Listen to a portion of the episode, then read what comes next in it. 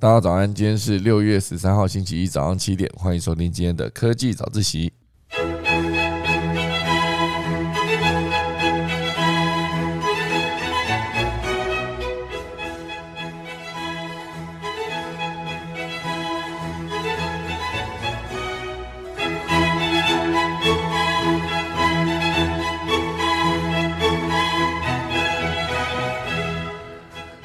天科技早自习要跟大家分享几则消息。第一大段呢，会跟大家分享到的是日本打造出一个活细胞的机器人皮肤。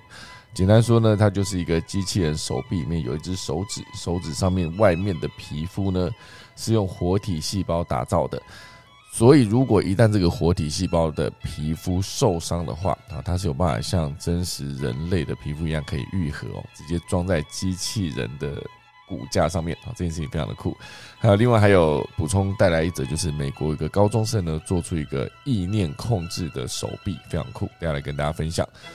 第二大段会跟大家聊到，就是呃影响雷达的风力发电机，很多风力发电机种在那边呢就被日本的军方哦判定说它可以影响雷达的侦测哦，这等一下来跟大家分享。第三大段呢是我最近收集到一个我很喜欢的一个故事。啊，这间动物园呢，在南京啊，它的名字叫做红山动物园。它做了非常多对的事情，让这个动物园呢，不只是爆红，成为所有人关注的一个焦点。同时呢，它的赚钱这件事也做得非常的完整。好，所以等一下我们钟声过后呢，就要开始今天的科技早自习喽。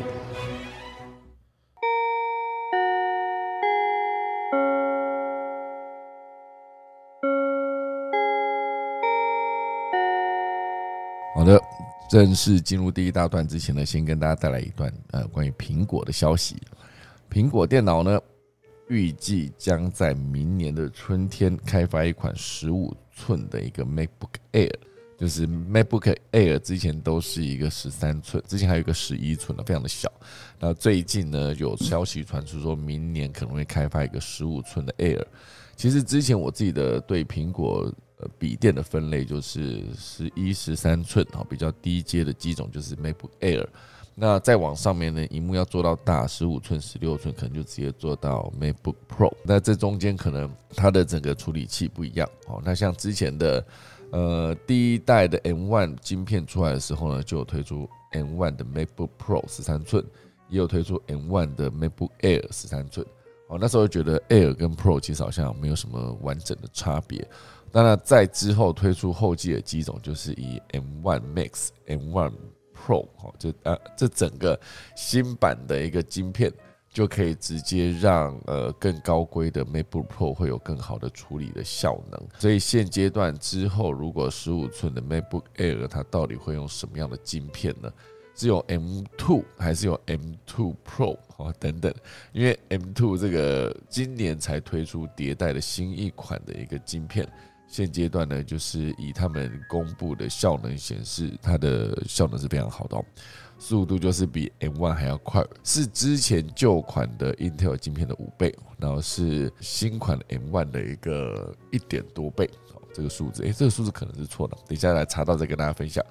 总之呢，这个资讯就是之后如果一旦有十五寸的 MacBook Air 的话，啊，就会成为 MacBook Air 这个系列十四年以来。体积最大的苹果笔记型电脑的 Air 哈，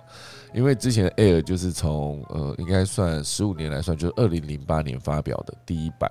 MacBook Air 哈，那时候从贾伯斯的一个手上拿着一个牛皮纸袋，掏出了一台笔电哈，非常的轻薄，所以很简单的可以对比它的大小，袋就是牛皮纸袋装得进去的一个大小，然后它的重量相对的也是比之前旧款的很厚的那种其他的 PC 笔电来的。比起来是相对比较轻薄，好，所以如果之后真的开发出十五寸的 MacBook Air，大家会有兴趣吗？好，其实我自己在以剪接这个逻辑来看，我之前曾经买了一个十五寸的 MacBook Pro 来当做剪接的一个笔电啊，当做一个行行动工作站。这中间呢，当然很长时间我可以在外面完成剪接的工作，但前提还是我必须要有插着电。因为我之前那一款，它算是一个 i 九的晶片，Intel 的 i 九晶片，它的耗电上面呢，尤其是我把所有东西升到顶规，然后又开始跑剪接软体的时候，就是大量运作的时候，它就会开始跑风扇。跑风扇的时候，那个电力就会急降，就是很快，哎，急降好像 拿来沾那种很好吃的那个放放扇白斩鸡，我给沾急降，不是 哈。我那时候直接用大量的作业系统去跑我的剪辑软体的时候，它那个电力就是很快速的，就从九十八十其实一路降到十几这样，好速度就是消失的非常快，就跟它 宣传的可以长时间使用，好，比如说拿来看影片，可能是十几个小十几个小时，然后一般的文书处理可能可以更长的时间。可是如果我是要用呃最最耗电的一个，比如说我用 Final Cut 剪接，剪接完之后还要再输出，这中间其实风扇都会大转转圈转超大圈。哦，所以这整个过程中就是不太确定明年的 MacBook Air 它到底会是什么样的镜片。总之，如果大家有兴趣的话，就可以自己明年去尝试看看，然后去买新款的笔电。哦，当然对我来说，以一个笔电的荧幕看起来呢，其实真的还是不够大。如果你要剪接的话。毕竟剪接是需要同时间兼顾大量的素材，然后你要看，而且你还要操作你的作业区，然后旁边还有特效区，还有一些文字调整区，还有声音的 bar，甚至还有调颜色的霸。总之，用笔电来看是相对的比较不够了。把所有的资讯放在一个十五寸的荧幕，跟我现在在桌机这个剪接的二十七寸荧幕。他能得到的资讯细节度还是差很多。有时候我在剪接在笔电上面剪的时候，然后有一些边边角角很小细节的东西就没有那么的清楚，我就一直关注中间以画面的正中间的部分。等到那个档案剪完，然后直接输出，我在那个大的笔电二十七寸上面看的时候，才发现哇，原来我边边角角这么多穿帮的地方。好，所以我又必须回到剪接软体，把边边角角整个修掉，再重新做一次输出。哦，所以我觉得无论如何，荧幕大还是一个非常有优势的一个状况啊。不管你是要用各式各样的工作，比如说你想要写稿啊，写稿你其实可以直接用左半边是你收集到的资料，然后可以放你的剪贴板，右半边就是你写稿的一个主要工作区。好，它其实可以把让你把整个荧幕分成好几个区块，然后每个区块在资料显示上面依然可以维持一个高档的状态。好，所以我觉得。荧幕大小真的还是有差。那当然，对我来说，我现在用的这一款 iMac，呃，应该就是 iMac 二十七寸，二零一五年版，二零一四年版。我那时候二零一四年买的，所以我第一次买回来之后发现，哇，它是一个五 K 的荧幕，然后荧幕的显示当然还是非常的好。而且我后来就陆陆续续买了三台啊，就应该说连第一台额外再买两台，所以我总共有三台。就是二十七寸的笔电，然后二十七寸的那个桌上型的 iMac，这几台全部都是目前为止我在服役中，就是我现在看着那个我的稿子，然后呃跟大家分享内容的这台机器，我就是一个二零一四年到现在服役中。另外还有一台也是一样同等级的高规机种，二零一七年买的，诶，它后来的 电源供应器就出了问题哦。那包括最后第三台就是比较低阶的机种，可是它的容量无法选择到最大的三 T，最近一样是遇到电池的问题，我不知道到底是它应该说电源供应器的问题，好，所以不确定它到底是一个呃最近水逆嘛还是怎么样。还是比较比较新的哈，就是比较菜的机器，到现在就是没有活得很好。可是我使用的第一台到现在也是八年了，二零一四年买到现在二零二二年了，八年来我的剪接从来没有让我失望过，那速度依然是非常的快。哦，所以现阶段当然就是回到这个新闻，如果之后推出了十五寸版本的 MacBook Air，好，大家会有兴趣吗？啊，这就是分享给大家这个资讯。另外还有一则资讯，我觉得也是蛮有趣的。刚好跟我昨天参加的活动有关。好，这个讲的是红海的算是执行长哦，董事长，红海的董事长刘阳伟。好，他去阳明交大的毕业演讲，职场四大金句来勉励后辈。好，就是不要想学别人，坚持自己的步调。好，其实每逢毕业季都会有各式呃发人深省的一些名人演讲。最著名的当然就是当初贾博士在那个斯坦福大学的那个演讲，就是 “Stay hungry, stay foolish” 那一次出处的那个演讲。整个重新听完，时至今日，你再回去看，你就真的能够感受到当时我相信在台下的所有毕业生们会有多震撼。就是一个这么成功的一个创业家，他在台上说自己的理念啊，说自己不要害怕自己跟别人不一样。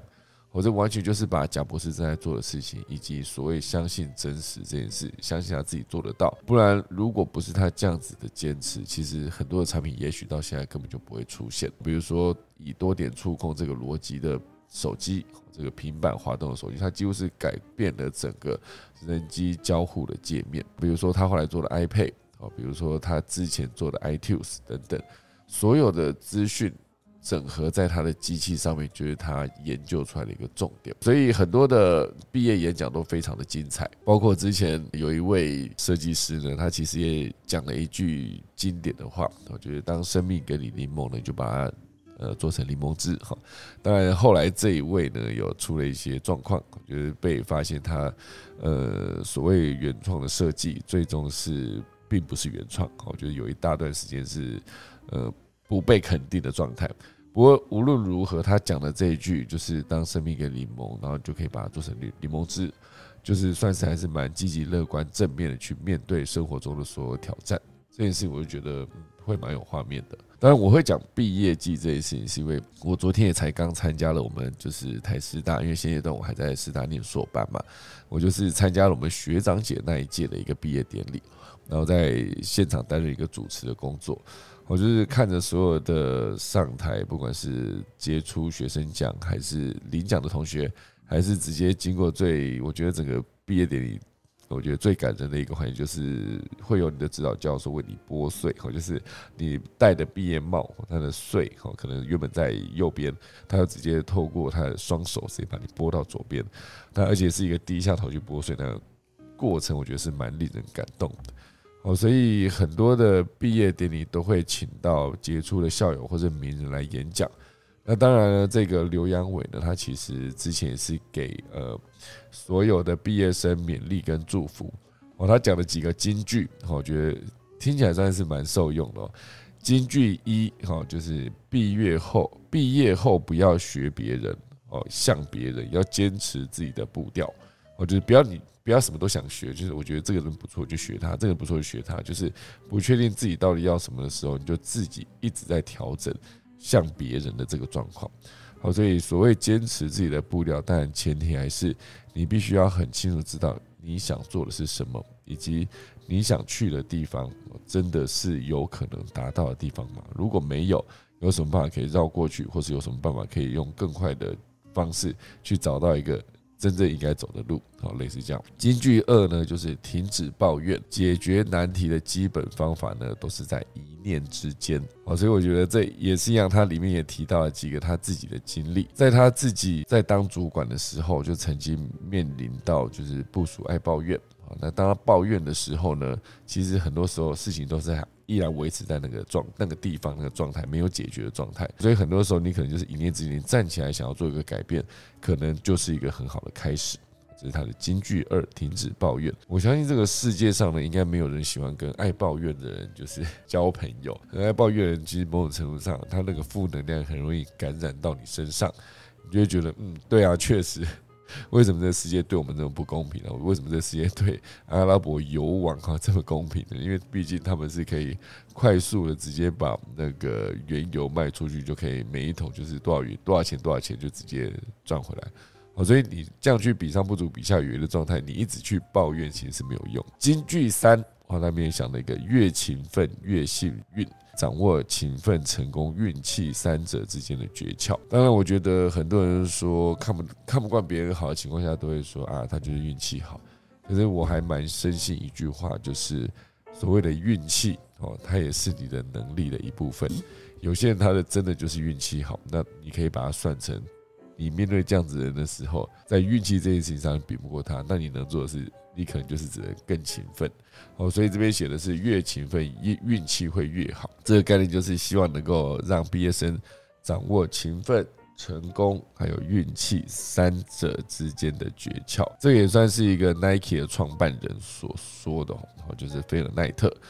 他说：“你越努力，你的运气就会越好。”运气呢，也可以称为道啊，就 T A O 那个道，或者是天意哦。所以包括在接下来的贾博士在二零零五年美国斯坦福大学的演讲毕业典礼上面啊，毕业典礼演讲上面也送给毕业生的这句话，就是 “Stay hungry, stay foolish”。中文呢就是“求知若饥，啊，虚心若愚”。我就是也是提醒毕业生要终身学习这件事。那金句四啊，就是人生道路会碰到很多成就与困难，要学习知足跟感恩。啊，其实真的在职场上面，那包括我自己现阶段，我遇到的困难，曾经 面面对的一些所谓危机处理的过程，甚至是我遇到的一些贵人，以及一路上曾经帮过我的所有的伙伴们，甚至师长们、长辈们。其实很长时间就要一直记得人家对你付出了什么，然后，你对人家付出了什么其实不重要，因为不是大部分人，当然还是有一些人是直接付出是为了收获嘛。可如果说你在付出过程中，你觉得我可以帮这个忙，那这个忙对我来说不会太难，因为可能就是我今天是跟这间餐厅的老板很熟，所以我可以直接一通电话来订到这个餐厅别人订不太到的一个位置。那当然你可以直接通过这个方式。就帮朋友一这个忙，反正就打一通电话嘛。可是如果之后你的朋友是有那个 sense，记得你曾经帮过他这个忙的时候，之后如果你有朝一日想要这个当初他麻烦你的这个朋友麻烦他去做某件事的时候，他就可能真的会愿意站出来帮你。哦，当然前提还是不要找到一些过河拆桥的朋友，类似这样。好，回到刚才的第三句，就是越勤奋越幸运。这句话，那当然以刚才的贾博士讲的 “stay hungry, stay foolish” 这句话，当他翻成中文的时候，讲的就是“求知若饥，哦，虚心若愚”，就是你在求知识的过程中，你是要非常的饥渴的，收集大量的资讯，就是把它尽可能的吸收消化之后，进化转化成自己的能力。我觉得这件事情非常的重要。因为我现在突然看到这个 “stay hungry, stay foolish” 就翻成“求知若饥，虚心若愚”这个这个翻译，我又突然想起我最近在看抖音上面，我觉得有一个题目，我觉得蛮不错。我不确定之前我讲过了。总之呢，它是一个接龙的一个活动。它的第一句呢，就是“我打碎了夕阳”。好，这句话我觉得非常酷哦。夕阳怎么打碎呢？夕阳是一个呃物理现象哦，天气天气嘛，自然现象。信仰在那了。哦，你怎么打碎？而且把信仰打碎之后呢？哦，所以很多人在底下就是发起了大量的这个接龙留言。哦，之后如果有兴趣的话，应该说找时间再跟大家好好的分享。后面好多的故事都写的好棒，就是整个就会觉得哇，这大家所有的网友都非常的有才啊，创造出来的内容就是很有画面，很有故事性。然后就还还对仗工整，甚至平仄都有顾到，类似这样，大家可以去搜寻一下啊。我打碎了夕阳，后面有非常多的一些讨论，那些讨论其实很多都很值得大家学习，好不好？很多人在这后面接了非常多，就是我打碎了夕阳，然后有一个我觉得还不错，就是我打碎了夕阳，耀眼的光芒照在我脸上，里面既是年少的青春与猖狂，我拾起了一块碎片。里面有我的模样，哇！这句话真是 会觉得，因为就是像之前的王心凌，她唱的不是歌，而是一代人的青春哦，类似这样子。就是很多时候，呃，你写的东西会变成一个很有画面的东西，就会变成一个网友当代网友的绝世文采。当然，有些是很好笑的啦，他写出来觉得 怎么会有这么多的人，就是想出这么好笑的东西。我觉得我我之后收集足够清楚之后，我再跟大家分享了。现在临时找，我觉得不太清楚，可以呈现出我喜欢的各种层层面的东西。好，之后收集好之后，再一并跟大家分享。好，那我们现在准备就正式进入今天的第一则了哈。今天的第一则呢，我觉得乍听之下好像蛮恐怖的，我觉得所谓的。打造活细胞机器人的皮肤，哦，这是日本正在进行的一个实验研究。东京大学，哦，就是进行了一个实验研究。它的整个上面有一张图啊，就是那个会有一些手指，哈，手指上面会有关节，然后他把整个手指做成就是真的是手指的大小关节模样，还有上面还附了一个指甲。那只是他在这只手指的外层呢，直接装了一个。模拟人体肤质的效果，我觉得你看起来就是，它是它是一个细胶泡，因为因为之前的那个仿生机器人大多使用细胶包覆，那当然现在这个团队呢，它用的就是人体皮肤细胞所制成的一个培养皮肤，所以当它包覆在这个立体型的指型机器人啊，指型机器人就是手指的形状，那个机器人就变成了一个全球首创的活体皮肤机器人。这一块呢，如果以之前的魔鬼终结者来看。它其实是非常接近这样子一个创作的理念哦，就是《魔鬼终结者》里面扮演 T 六百的那个，还是 T 八百那个阿诺·施瓦辛格扮演的那个终结者机器人，它其实里面就是机械的外壳、金属的外壳啊，金属的骨骼外面就有人类皮肤的外壳，而人类皮肤就是它里面有好几幕。就是当歹徒攻击这一个机器人，就阿诺·施瓦辛格这个角色的时候，其实比如说刀子捅下去，他并不会捅穿他的，比如说胸膛，可是他就是直接在那个胸前的钢板上面就停下来，可是那一部分的皮肤就是会裂开以及流血，哦，所以他做起来真的就是仿真的皮肤。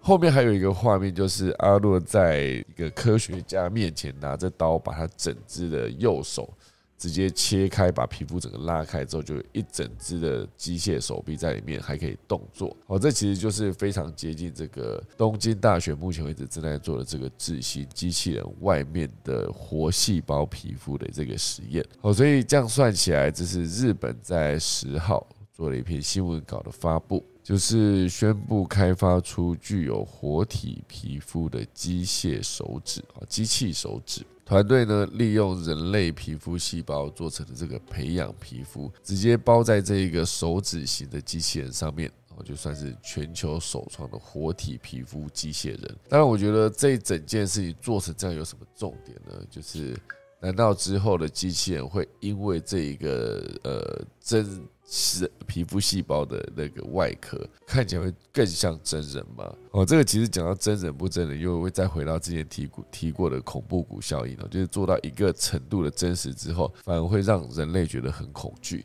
哦，所以还不如他就直接完整的一个方方正正的头，方方正正的身体，然后方方正正的手脚，就是关节处做的非常的大致，宁可是这样子，那会让人意识到，哎，他就是一个机器人。可如果说你今天把这机器人做的非常的有头有脸嘛，不是，把这机器人做的非常的拟真。那真到一个程度的时候，其实我觉得人看着这样子很拟真的机器人，其实会害怕的，就是所谓的恐怖谷效应。当然呢，这个回到这个呃培养皮肤，直接如何把它固定在这个手指上面，就是当然它第一次它又具有剥水性的表皮层。当然，还有另外一块，就是包覆机械手指的真皮层，如果受到损伤，就可以借由在伤口贴附胶原蛋白的方式来修复完善。根据团队的确认呢，修复后的机械手指可以再度进行关节运动。哦，所以总之，我觉得这就是让接下来目前为止是装在一只手指上，如果之后装在一整只手呢，或者一整只脚，甚至是一整个身体，甚至是连脸部的表情。全部都用这种呃培养皮肤来直接做到更拟真的效果，大家会有什么感觉呢？以后的这个机器，它这边还测试了一个，如果你让你呃这个培养皮肤做出来的外皮不小心受伤的话，受伤之后，那它可以直接如同皮肤一般，就是自己修复完善。当然，你还是可以贴胶原蛋白，更快速完成哦。所以这件事情我觉得非常的酷。当然，我觉得提到这则新闻，其实还有另外一则新闻，我觉得也同步跟大家聊一聊。我觉得都是跟机械、机器人有关。这边讲的是在美国的维吉尼亚州有一个十七岁的高中生，他叫做崔，好，当然全名叫做班杰明崔，好的崔。崔立青的崔，崔台青的崔，崔妈妈的崔，好像也是这样的。崔妈妈，我不知道大家知不知道，它是一个租屋网，现在不知道还在不在。很很早以前有遇过。总之呢，这位十七岁的高中生，就是因为疫情期间哦，所以他就被迫关在家里。但是他关在家里也没有闲着，他就是凭着自己的力量呢，打造出一台可用意念控制的机械手臂，而且最终完成品完成度非常的高，而且价格实惠。所以就会受到《史密森尼》杂志的采访跟各家媒体的报道。所以里面有个示意图，就是当这个小弟呢，十七岁的小弟，他直接把手举高的时候，他那一只呃机械手臂就会直接会同时举高，然后就是非常酷的一个意念操作的手臂。当然红了以后，就非常多的记者去采访嘛，就问他说：“哎，你为什么想要做这样子的东西？那未来你有什么想法？”他就提到这个崔啊，这个同学十七岁的高中生，这位同学他就提到说，他在八岁的时候，也就是以这个十七岁高中在九年前的八岁，他就看到美国电视节目有一个档叫做六十分钟哈，就是呃 sixty minutes 哈，播出一部纪录片，介绍一种崭新的科技。影片中的研究人员呢，在患者大脑运动皮质层，就是植入一个微型感测器，这样子患者呢就有办法借由意念控制移动他的机械手臂一直。哦，所以当他看完这个纪录片之后呢，就觉得非常受到吸引跟启发，尤其是他觉得如果有机会像电影《星际大战》一般出现一些场景的话。对他来说就是再适合不过了，所以他就是开始找了很多的方法，想办法把这一个作品做出来。当然中间遇到了一个 COVID-19 的问题。二零二零年的上半年，应该说一整年，这 COVID-19 呢，就是疫情就打乱了所有人的生活的步骤。所以原先这位十七岁的同学呢，他在暑假的时候到研究室。研究铝空气电池，但是计划赶不上变化，最终呢，实验室因为疫情严峻就被迫关闭。于是乎，好，他实验室关闭了嘛，他没有办法去做实验了，所以他就直接把东西搬回家里，而且他还直接跟他姐借了七十五美元，就约合台币两千一百元。买了一个三 D 列印机，他借用他姐的一个三 D 列印机，只是这个三 D 列印机呢非常的便宜，大概就两千一百八十八块，啊，类似这样。所以呢，当他设计出第一款机械手臂的外形的时候，就准备将它印出来。不过在列印的时候，三 D 列印的过程中遇到第一个难题，就是这一台三 D 印表机因为比较小，一次只能印出一个大概十二公分长的一个物体，不可以。变得更长，他不得已呢，只好改变整个做法，将手臂先拆成好几块，全部印出来之后呢，最后再用螺丝跟线条把各个区块固定成型。所以总之呢，他花了三十个小时，终于才把这个三 D 列印的手臂做出来。所以当他做出来的时候呢，他还思考到说，有没有办法透过脑波图取代人脑中植入微型感应器的这个方式。最终呢，他就是结合了过去的所学，直接把他的参加机器人竞赛的一个啊制作机器人竞赛的一个呃累积的经验，直接做进这一次的意念控制的手臂里面。好，这边我看到一个呃，这位十七岁的高中生，他曾经参加过制作机器人的比赛。那我不确定大家有没有看过一个，也是一样，针对机器人直接做一个直接在台上 PK 的一个游戏，而不是游戏一个节目。我自己是觉得非常刺激啊，因为每一台机器它都好像有生命一样，在控制的过程中，每一个 team 做出这个机器人。那其中一个操作的人，他会控制整个机器人的移动；另外一个人，他就会直接控制这个机器人身上的武器。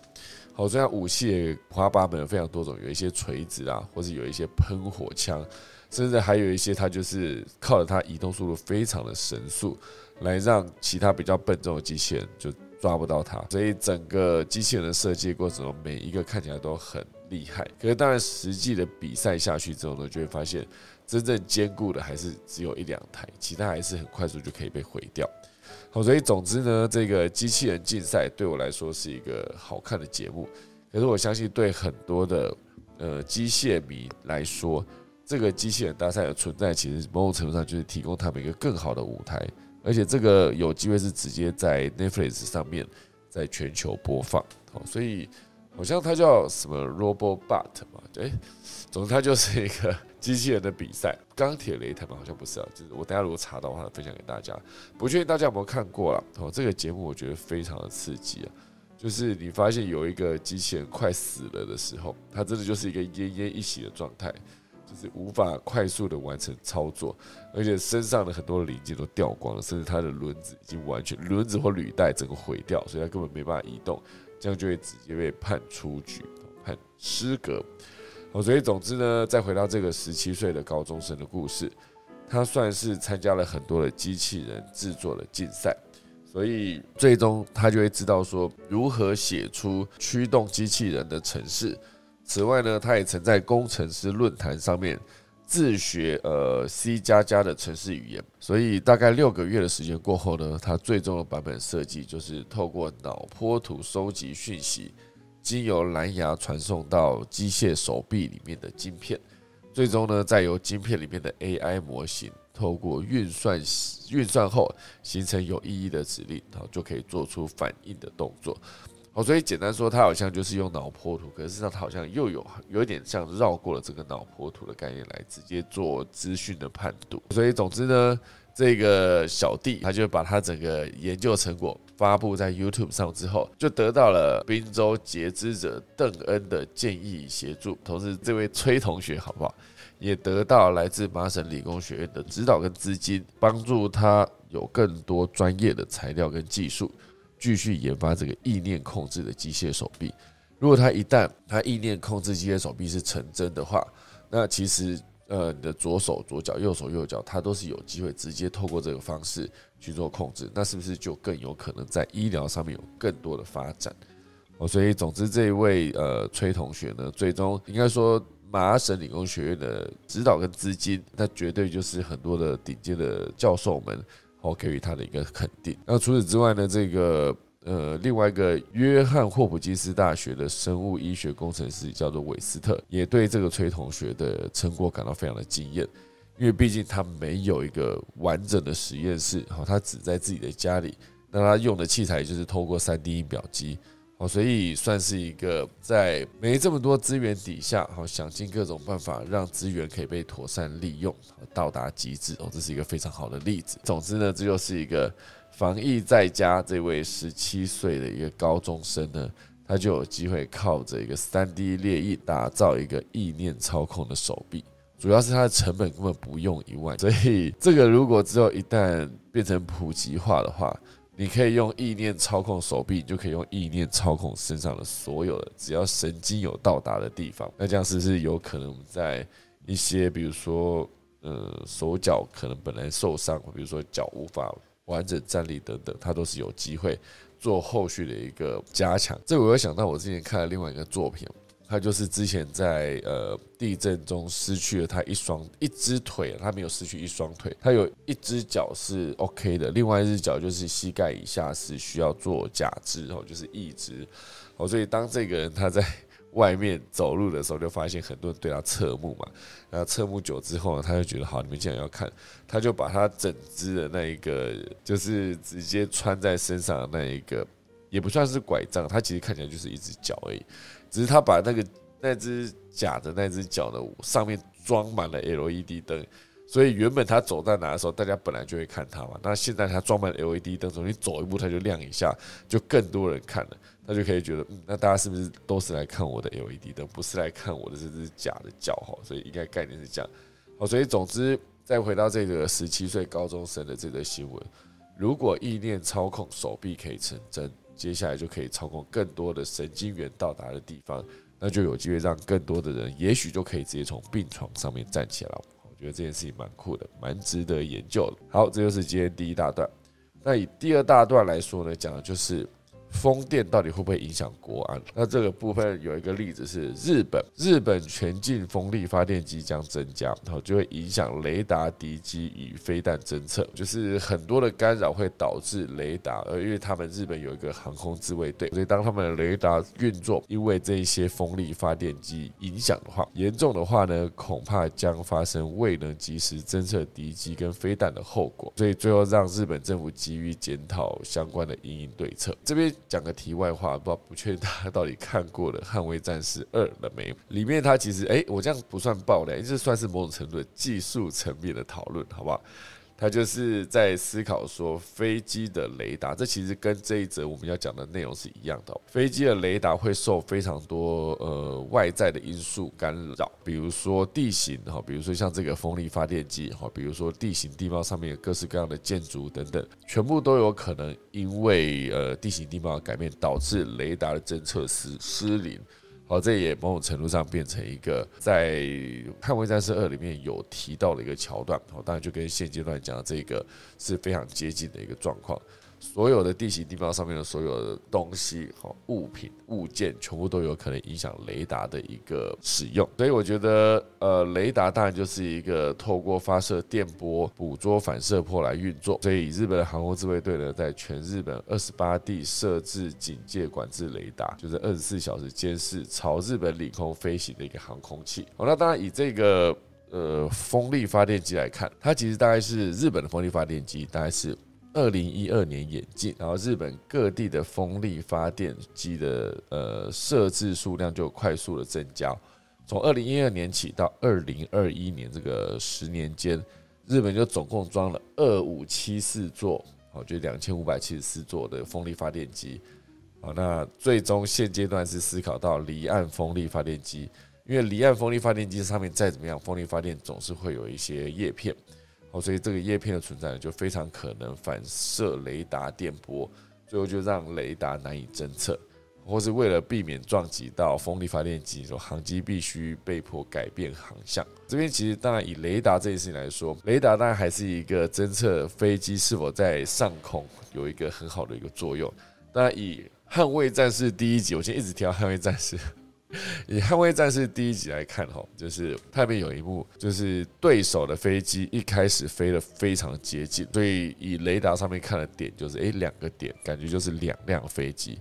当然，最终这两辆飞机直接拆开之后，他们就发现，哇塞，竟然是四辆飞机，而自己派出去的那个呃战斗机驾驶只有两辆，对，最终进行了一段以寡击众的一个故事。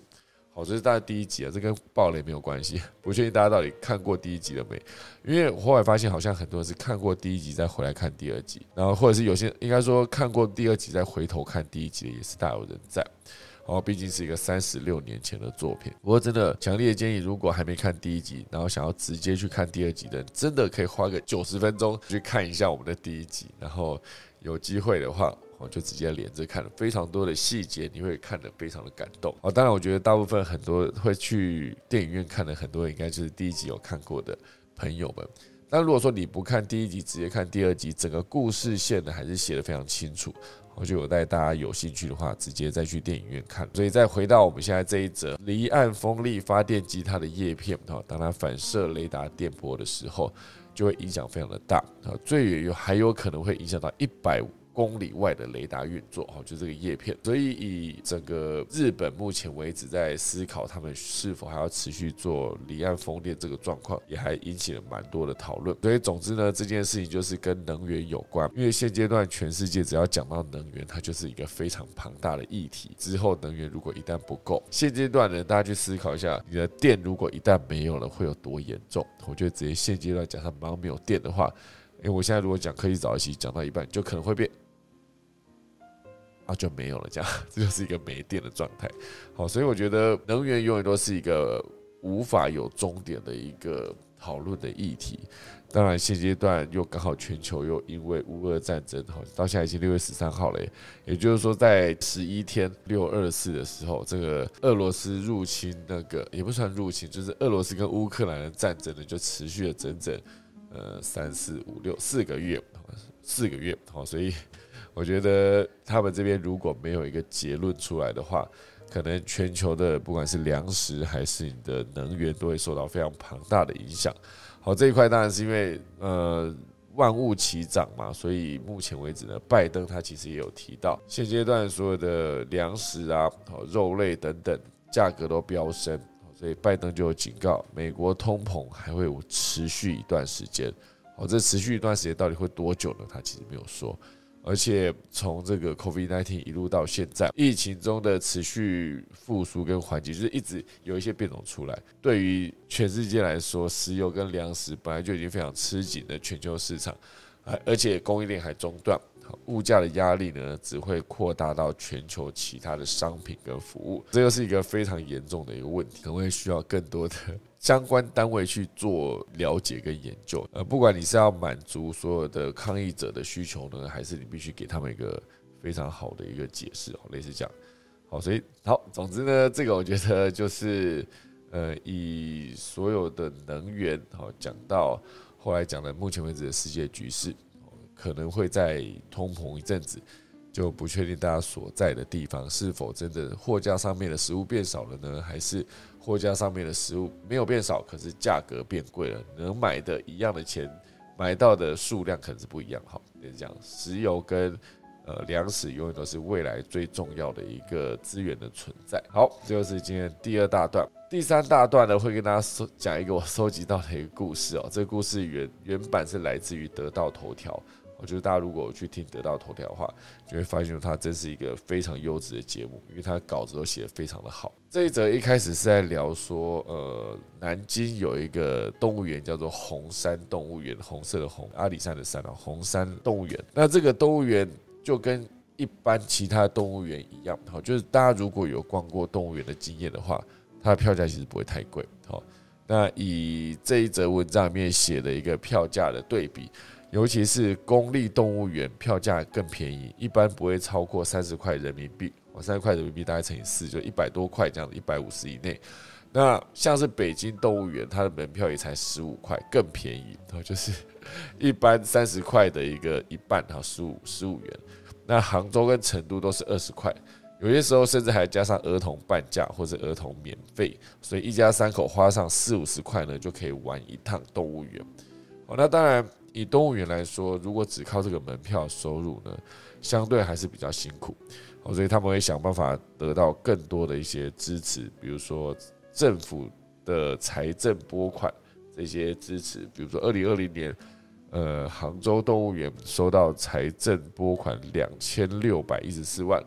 占总收入的一半以上，甚至还有北京动物园已经收到了财政拨款达到二点五六亿元哦，是非常的高。不过，大家都在思考说，你在逛动物园的时候就觉得，嗯，票价非常的便宜，你就会思考说，哇塞，那动物要赚什么？好，大家都会思考动物要赚什么这件事。以一个门票来支持所有的动物园里面的动物照顾，因为它必须需要最专业的人，专业的动物照顾者。那还有一个好的环境，必须还有大量的空间跟肉，让或是食物让他们吃。这样，以那个熊猫来说，他们就吃竹子。那以一般的，比如说老虎、狮子，就是吃肉，而且肉可能是红肉，或者是一整只的鸡的白肉。就我不确定大家有没有看过那一种，就是呃，它跟动物非常的熟的这一种呃驯兽师嘛，可以讲驯兽师。就是我之前看过一个影片，我觉得哇，看了很感动啊。就是有一个之前专门照顾狮子还是老虎啊，我有点忘了。总之就是大猫。他就是照顾这些动物，后来等到这些动物大了以后呢，就再让他们回到大自然，然后就呃回到非洲的草原上面，这些动物就再回到草原上面生活嘛，然后直到后来隔了很久，就是当初照顾他的这一位饲养员呢，就直接来到了那个当初把动物放生的一个地方，那个当初被他照顾的那一只可能是老虎还是狮子吧。就是遥远地方冲过来，而且双手一抱就扑在那个身上，就开始用舌头舔它，非常开心高兴了。然后我这时候觉得，哇，这种专门在训练动物的这些呃，或是照顾员啊，真的是非常有他们一套。你像刚才狮子、老虎，它这么大只的体型，然后而且它的牙齿这么长，如果是一般人，感觉就已经被攻击、被受伤了。可是他们这几个就是专门照顾就不一样。所以总之呢，我们再回到这个动物园，它到底赚不赚钱？那当然，赚不赚钱这件事情还有很多的因素啦。不过，以今天报道里面要跟大家聊到的这一间在南京的公立动物园，它不仅是自己养活自己哦，就票价或是他们所有的收入，直接让他自己的整个经营变得更轻松、更写意一些。毕竟他的资源变多了嘛。而且他还有做了一件事情，就是直接让他们变成动物界的顶流网红，哦，就是流。量非常高的一个网红哦，所以以这一个公立动物园叫做南京红山森林动物园，它目前为止它的抖音账号有二十六万粉丝，而且它的呃上面有一些文章单篇阅读数量也很长，突破百万。这个状况是怎么办到呢？为什么一个公立动物园可以做的这么好？比如说这边举了一个例子，就是这家动物园呢，它其实做了一个非常好的一个破圈的示范，某种程度上就是打破同温层的概念。那以这个里面有文章里面写的更详细的破圈的本质呢，就是搭建一个吸引力系统，啊，像一个漩涡一样，把外部的人自外而内的吸进来。啊，这其实某种程度上就是破圈，并不是你闯进别的圈子，而是别人被你吸引走到你的圈子里面来。哦，所以这个东西我觉得也不算东西啊，这个理论我觉得听起来蛮酷的。哦，所以就仔细把后面做了一些后续的观看跟研究。所谓的破圈，它需要一个祭品效益以及一个巫师麻瓜结构。哦，祭品大家可以去思考一下，你如果去拜拜，你会带的可能是呃三牲哦，就是有一个鸡，还有一个猪，然后可能还有一个鱼等等这三牲哦，这些祭品。那这个祭品某种程度上，在这一个案子里面，他可以想说，你为了用户去牺牲你当下的利益。甚至到了一个吃一个亏的地步，当然这个吃的亏呢，就是你摆出来的祭品，好，所以当用户当中有人发现你吃了亏啊，并且因此对你产生强烈的认同，他其实就会感觉这个让这个粉丝觉得他比其他的其他粉丝更了解，所以这就在用户中产生了一个所谓的巫师麻瓜结结构，啊，这边写的逻辑就是。巫师他当然就是绕着祭品去旋转跳舞的嘛，然后主要他做这件事是希望可以让更多的麻瓜去过来围观。我在讲的巫师跟麻瓜逻辑上来说，应该是哈利波特里面的一个称呼。所以以这个南京的红山动物园来说，他们到底做对了哪些事？哦，首先就是他直接带来他损失的一件事，就是他的所谓的祭品哦，他就是。国内第一家为了动物福利直接取消动物演出的一个动物园，在现在很多人的爱护动物的意识抬头情况下，包括很多人说到到泰国是不是不要骑大象哦，有他的理由在。那这个很多的动物园，我应该说马戏团表演的动物，其实真的是，如我看过一些幕后花絮，真的在训练过程真的是非常的残酷，就看起来很难受。好，所以这个红山动物园就是一个，哎，不好意思，我取消我的所有动物演出，而且更重要的是，我觉得这个真的听起来是蛮感动的。这间动物园呢，是一家强强调尊老文化，因为很多的动物园呢，他们都只做一件事，就是照顾小宝宝，非常爱护这些刚生出来的小动物，因为毕竟他们站在那边就赢了，它非常的可爱，而且重点是它是未来的主角嘛。这面在之前的那个马达加斯加那部片里面，那个里面的主角那个狮子爱丽丝，哈，爱丽丝她其实就是从小宝宝开始就成为动物园的一个主角，在那边比了一个动作，往侧边比，比完之后呢，还吼了一声，然后当场就得到了所有的呃来这边参观的民众的喜爱。所以很多的动物园去照顾小狗小猫，不是小猫就是小。呃，刚出生的小宝宝们，动物小宝宝们，当然是一个对的选择逻辑。但是呢，这一家红山动物园，它就是偏偏要跟你走一个尊老。如果他们今天园里面有一些老年的动物，那他们就会跟动物的小宝宝一样精心的照顾。好，我这边举了一个例子哦，啊，这个红山动物园里面呢，有一个三十三岁的马来熊，一个马来熊活到三十三岁，其实以人类年龄对比，应该差不多是人类的一百岁的高龄了，所以它其实吃东西非常的不方便。所以当这个饲养员发现这些事情之后，他就会把所有的水果啦、蔬菜处理的非常的细碎，而且还用少量多餐的方式来投喂。主要就是呃，他很在乎这个在那边生活了非常久的老动物，甚至他会想办法，就是饲养员会想办法。帮这个马来熊剪指甲啦，或者带它出去外面晒太阳等等，哦，所以这一块当然就是一个非常重要的一个重点哦，就是他们在爱护动物上面的整个标签贴上去，就代表说他们真的是，不管是今天的动物小宝宝，还是一些有年龄的一些比较老的动物，他们都一样的精心照顾。这件事情很多人看的是非常感动，就是。特别要为了这个，就跑去他们的红山动物园。这个真情呢，就是应该说，所有人在看他们的这个互动，就觉得非常的感动。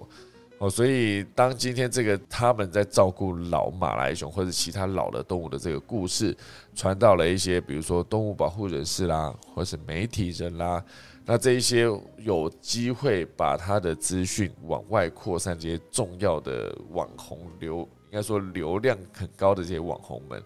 也不要说流量高，应该说类似媒体人，他是有办法做更多的曝光的。那当然，这个有办法往外在做资讯扩张的，就是这个红山动物园所谓的巫师。哈，这巫师的概概就是他直接会把他们想要传递的资讯，就直接传给那些以麻瓜概念来说，当然就是他没有太多的思考，就是他来那边看动物，他就想看哦，就是这样子。所以以这个呃媒体人，他们里面有提到说，呃，二零二零年出版的一本畅销科普书，叫做《逛动物园是件震惊事》，这好像是一首歌哈，哎，还是什么？反正我记得有一个什么什么是震惊事，我觉得蛮好听的。好，所以总之呢，呃，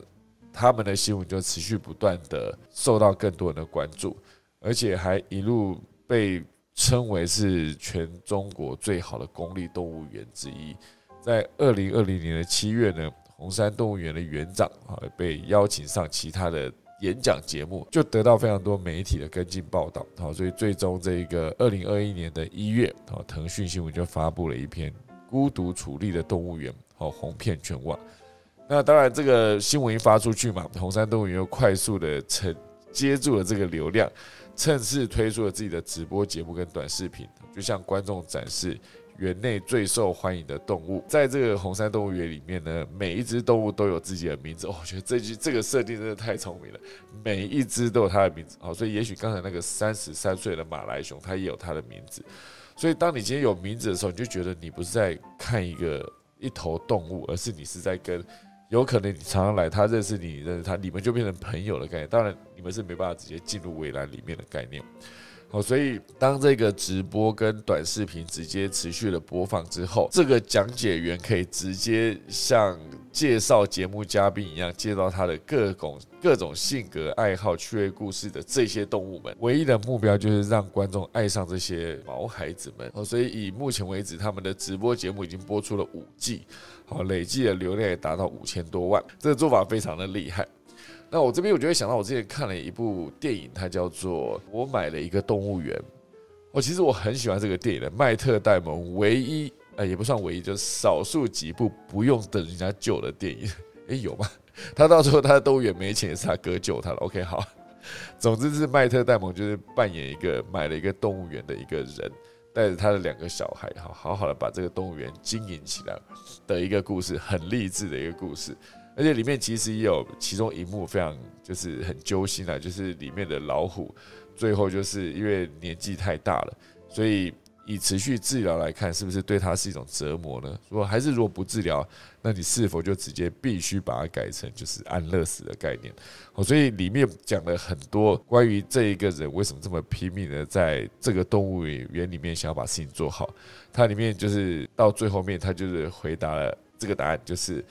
当初这个麦特戴蒙饰演的这个角色，在戏里面是一个很平凡的人，然后他就是在咖啡厅就看到了一个很。正的妹子嘛，是这样吗？很很有气质，然后他很喜欢的一个女生，然后他就觉得说，我这么普通的，怎么有办法去直接跟这个人讲话呢？那他就想起了一件事情，就有长辈跟他说，你在这个事情犹豫不决的时候，你就给自己十五秒的勇气，十五秒勇气，就什么时候不用想，就冲过去做就对了。好，总之他就冲过去做，他就问那个女生，然后那女生就他就说，像我这种普通人，有怎么怎么有办法可以认识你呢？然后那个女生就说了一个 Why not？啊，这 Why not 听起来很感动，就是。对任何事情，你都是有机会去做尝试的，只要你有那个十五秒的勇气。好，所以就把这个接在红山动物园这故事里面就献给大家。好，等一下来跟大家分享今天的农民历喽。好，今天是二零二二年的六月十三号，也是农历的五月十五。今天宜嫁娶、祭祀、沐浴、扫舍，就是清扫你的宿舍。祭安葬，好，所以今天就是宜嫁娶，今天想嫁娶的，虽然是礼拜一啊，可以去嫁人哦。所以今天那个呃各区的行政中心应该蛮多人在登记的吧？好，好，以上就是农民历，先来打下个钟喽。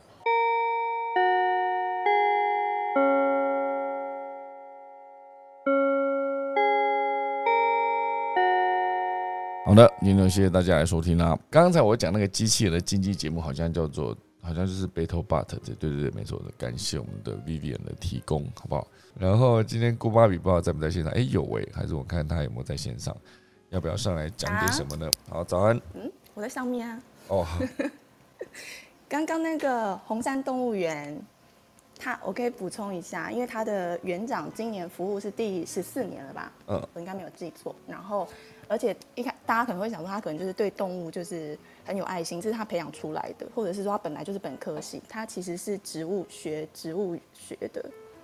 就是跟动物一点关系都没有。植物学为什么要学讲两次？因为我打结。OK OK OK 好。对，然后他刚到这里的时候，就是看到很多动物的一些刻板行为，觉得太可怜了。对。然后就是才下定决心要改造这件事情，这样。然后他在动物园很拮据的时候，他还是自己掏腰包来喂养，而且他们吃的东西不是说我们就是给他们动物像呃一丛一丛的竹子啊，或是就是那种大锅菜那种，他做出来的料理是那种就是要端上桌的那种 程度，真的就是端上桌的程度，那种很看起来很很美丽的沙拉啊，或是那种一球一球就是很像烧麦的。给鸟吃，或是给其他动物，或是帮在动物园里，就是让一些动物有办法在那边繁殖。因为动物园繁殖是件最难的事情，嗯，因为那个空间如果说太压迫啊，或者是说他们心理压力太大的话，是很难很难富裕的，嗯，对。那这些事情他都克服做到了，我觉得他的故事还蛮值得看的，嗯。然后今天跟大家分享一个是关于藤壶的新闻，藤壶，不知道大家是不是知不知道什么叫藤壶？因为呃，夏天是藤壶的产季，然后很多东北角就是北海岸的海海鲜店，它的季节限定料理就是藤壶。然后这个名字大家可能有点陌生了，如果你有看过《神鬼奇航》的朋友，应该记得那个幽冥飞船上面那些海鲜水手，他身上会有一丛丛白色，有点像山形或是牙齿那种，然后顶端有个小开口，会伸出小触手的那种生物，看起来像贝壳，可是它是属于虾蟹类的节肢动物。然后，嗯，如果说是在海里或是沿岸的礁石啊、船的底部，其实都会有它们的身影，而且看到它们是就是会让你密集恐惧症发作的。就是藤壶，它找到好的物件呢，它就会呼朋引伴一起群居这样子。那它就是专挑一些坚硬的表面附着，然后活体的话也有，它也会附着在鲸鱼或是海龟身上，但是。呃，它附着在这些活体的鲸鱼、海龟身上，它不是像寄生虫一样要吸它们的血，因为藤壶它是会自己捕食的，它会去就是捕捉一些浮游生物跟小鱼虾，它们粘在它们身上的目的只是把它当公车，因为海龟跟鲸鱼它们游的速度太慢了，等于就是我们公车站暂停的意思，所以它只要把它的触手伸出去，就可以去捞到一堆食物。然后搭便车这点就算了，它为了让自己不让被，就是不要被水流冲走，铜壶的构造是它的，它有一种胶线，它可以分泌胶水。那这个胶线它会传到它身体的底盘，就是用它自制的三秒胶把它的身体固定在宿主的身上。那它又专门挑这些海龟、鲸鱼身上一些有。呃，皱褶或是比较脆弱的皮肤部位去寄居，这样像是脖子啊、眼睛、鼻孔这些地方，而且它不只是粘在表面而已，它因为它会继续长大，那它把自己就当钻石一样镶嵌在呃金鱼的皮肤内，然后它因为它外壳是一种石灰质的外壳，这个外壳它就会越就是越砍越深，那它的宿主就会开始非常痛苦，所以。我们有时候看到一些片段，就是鲸鱼会冲出水，就是冲出水面，然后用鱼鳍去拍打水面，或者是说莫名的去撞船或是礁石。其实他们不是在玩，他们是在清理身上的藤壶，哦，是想要摆脱他们。对，所以然后如果有看到一些就是鲸鱼的那些影片啊，你会看到他们身上有一些白斑，其实那个就是藤壶曾经寄生过的痕迹。然后最后补充，这个藤壶它其实也被称为地狱美食，可是它是穷人的威尔刚，就是它的味道是非常鲜美的。然后有些渔民采集到，他们就会就地烤来吃，就完全不用调味，然后吃起来很像蟹肉。只是因为它很容易坏死，就是它没有办法长途的运输，所以在沿岸地区比较容易吃到。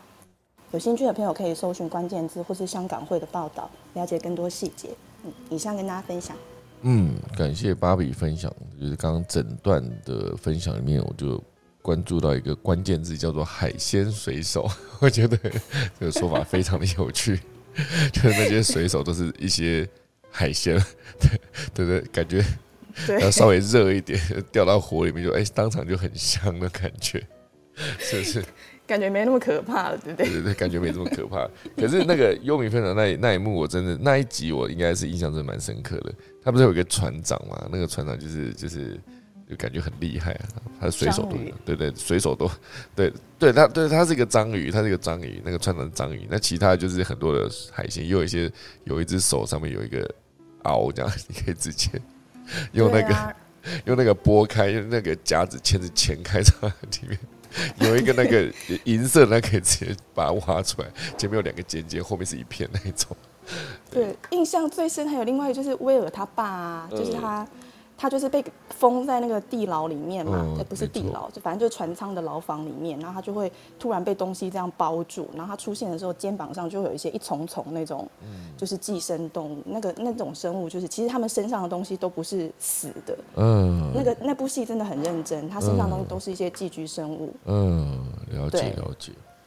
对哦，你这样突然一讲，我觉得哇，这部电影真的是好久以前看到，因为毕竟不知道它哪一年的，总之它就是一个蛮久之前的电影。那时候看到是真的很有印象了，在《幽冥飞船》里面那一个，呃，因为我我记得我会讲这个，是因为我那时候还在《全民追大党》，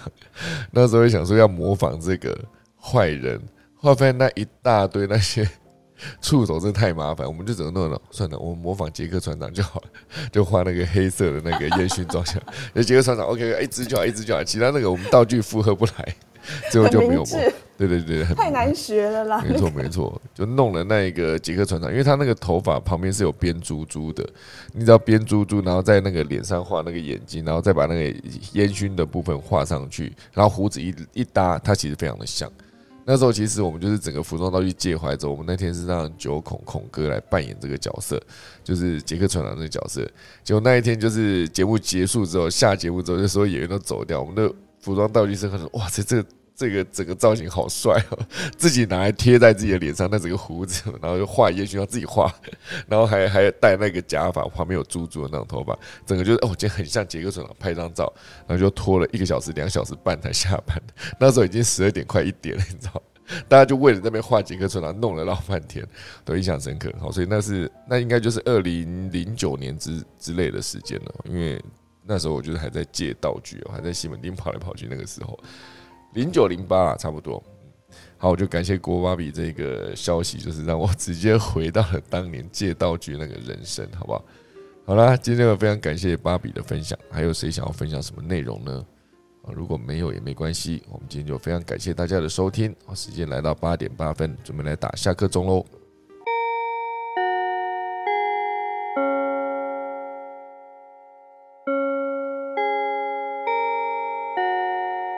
好的，今天感谢大家收听。我快速讲一下今天 Rain Trip 里面讲的，刚刚忘记讲了哈。里面有提到，就是台北市立动物园的门票将涨价，从原本的新台币六十元涨价涨价到一百二十元，并且新增台北市民票维持六十元。哦，涨价的时间点预估是今年三四月。诶，这什么时候的新闻？好，来，总之它就是一个之前有说过要涨价，但是好像还没有涨的状态。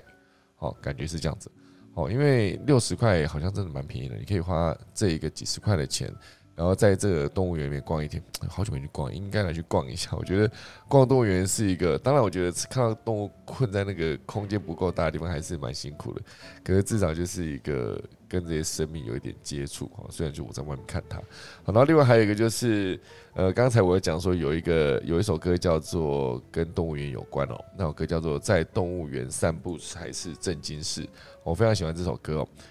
那也很感谢后面有提到，就是藤壶就是穷人的龙虾哦，就是郭妈咪提的内容，就是藤壶可以吃，没错。那藤壶为什么可以被称为寄生恶魔呢？到底有多可怕？这边有维尼附档附上的一个连接资讯。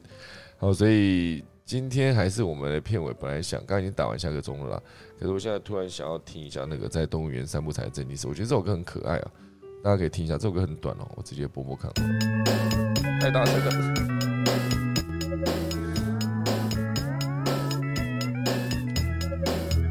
我间中